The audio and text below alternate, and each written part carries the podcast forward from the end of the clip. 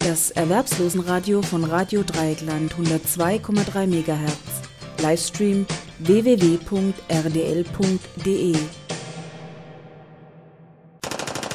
Anno 2009 in der beschaulichen Schwarzwaldmetropole an einem noch sonnigen Wintertag. Frau Susi Parasit, die seit vier Jahren in der Arbeitslosengeld-II-Falle gefangen ist, hat nach einjähriger Pause wieder eine Einladung zu ihrer AGE bekommen und erscheint pünktlich zum Termin. Eine junge und adrette Sachbearbeiterin stellt sich als ihr jetzt zuständig vor und möchte als erstes eine Eingliederungsvereinbarung mit Susi Parasit unterschreiben. Susi Parasit unterschreibt die Eingliederungsvereinbarung nicht. Den 1-Euro-Job, den sie machen soll, lehnt sie ebenfalls ab. Dieser war ihrer Auffassung nach weder zusätzlicher Natur, noch entsprach er ihren Fähigkeiten. Auch sah sie kein berufliches Fortkommen für sich darin, mit gehandicapten Menschen in einer Reha-Werkstatt in deren Kundenauftrag Schüler zu beflechten. Den Hausmeisterhilfsposten mochte die gelernte Industriekauffrau bei einer wohlfertigen Niederlassung auch nicht annehmen. Eine Woche später hatte Susi einen Verwaltungsakt per Übergabeeinschreiben in der Hand. Darin wird sie verpflichtet, den ärztlichen Dienst der AGE zur Überprüfung ihrer Leistungsfähigkeit aufzusuchen und erhält auch wenige Tage später einen Termin. Susi geht zähneknirschend zu diesem Termin. Hören wir mal zu, wie es da so zuging.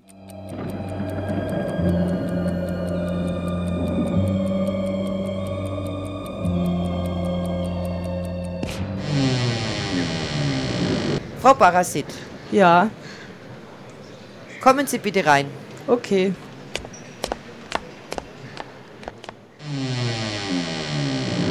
Haben Sie Befunde mitgebracht?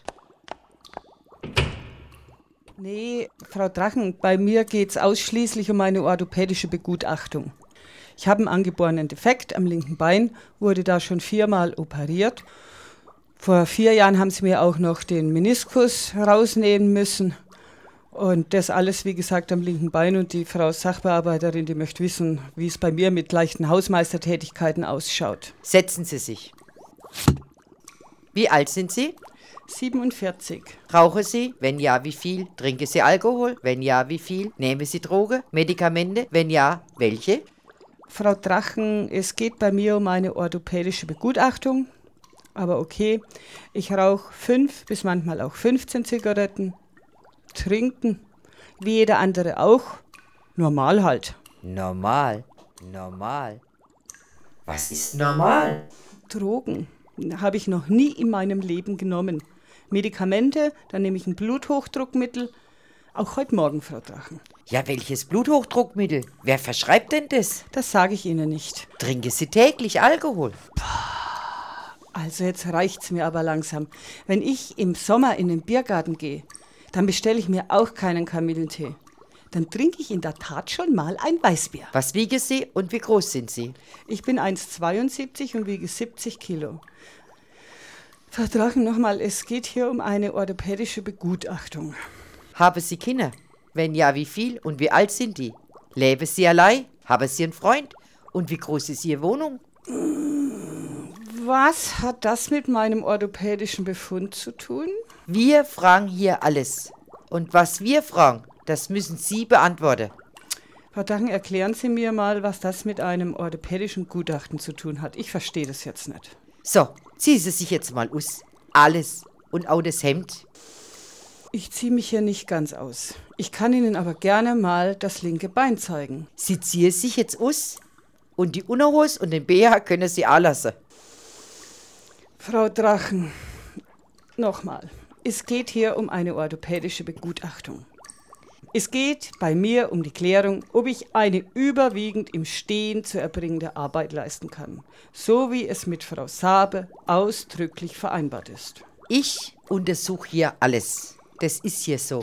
Und Sie haben zu tun, was ich sag. So, ausziehen. Nein, ich ziehe hier nicht alles aus.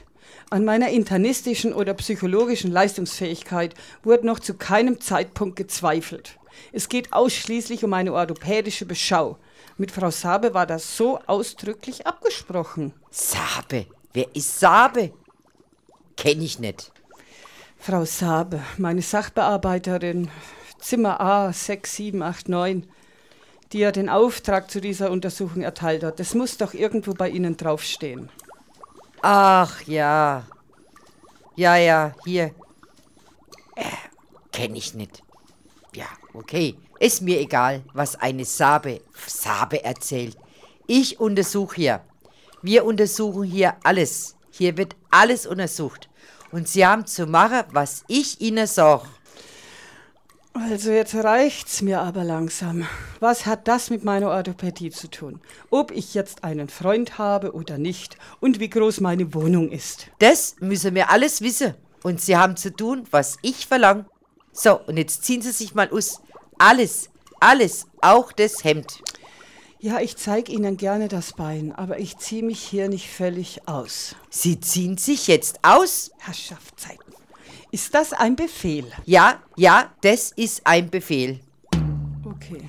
Der Fuß wird ja nicht mal operiert. Das ist ja nichts Schlimmes. Viermal. Die Narben sieht man doch deutlich. Ah ja, aber das ist ja längst verheilt. Da ist doch nichts mehr dran. Tja, da machen wir aber unbedingt noch ein weiteres Gutachten. Ich schicke Sie jetzt zum Neurologe. Ich mache gleich einen Termin für Sie. Ich brauche keinen Neurologen. Eine neurologische Indikation ist nicht Zweck der Untersuchung hier, weil es hier um einen belegbar eindeutig orthopädischen Befund geht. Frau Barasit, Sie gehen zum Neurologe. Ich mache sofort einen Termin für Sie. Das können Sie sich gelinde gesagt sparen. Frau Drachen, da gehe ich sowieso nicht hin. Das werden wir ja mal sehen. Es wird Ihnen gar nichts anderes übrig bleiben. Sie sind nicht kooperativ und machen hier nicht mit. Sie sind aggressiv. Aber das steht ja auch schon in Ihrer Akte. Was steht in meiner Akte? Kundin kooperiert nur selten. Was geht Sie meine Leistungsakte an? Ist die auch orthopädisch? Sie nehmen also den Termin für den Neurologe nicht an. Also, Drachen, ich nehme aus diesem Haus nur noch schriftliche Termine entgegen.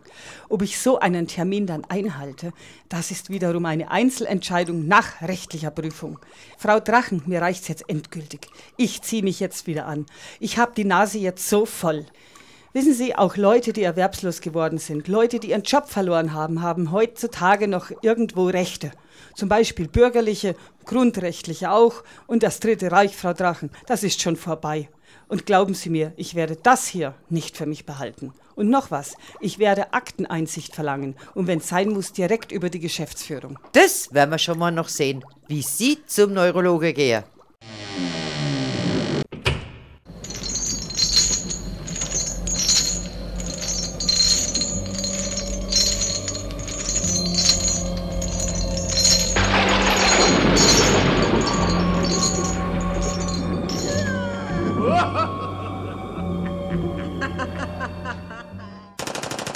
Während der gesamten Vorstellung trug die Ärztin keinerlei Hygienehandschuhe, obwohl im ganzen Haus der Arge darauf hingewiesen wurde, dass man verzeihen möge, dass zurzeit keine Hände geschüttelt werden können. Ja, ja, wegen der Schweinegrippe sei das so. Tja, und schon bald kehrte eine gewisse Ruhe und Beschaulichkeit in das Schwarzwaldstädtchen zurück. Ach ja, bei der Akteneinsichtnahme stellte Susi fest, dass gar kein Gutachten erstellt wurde.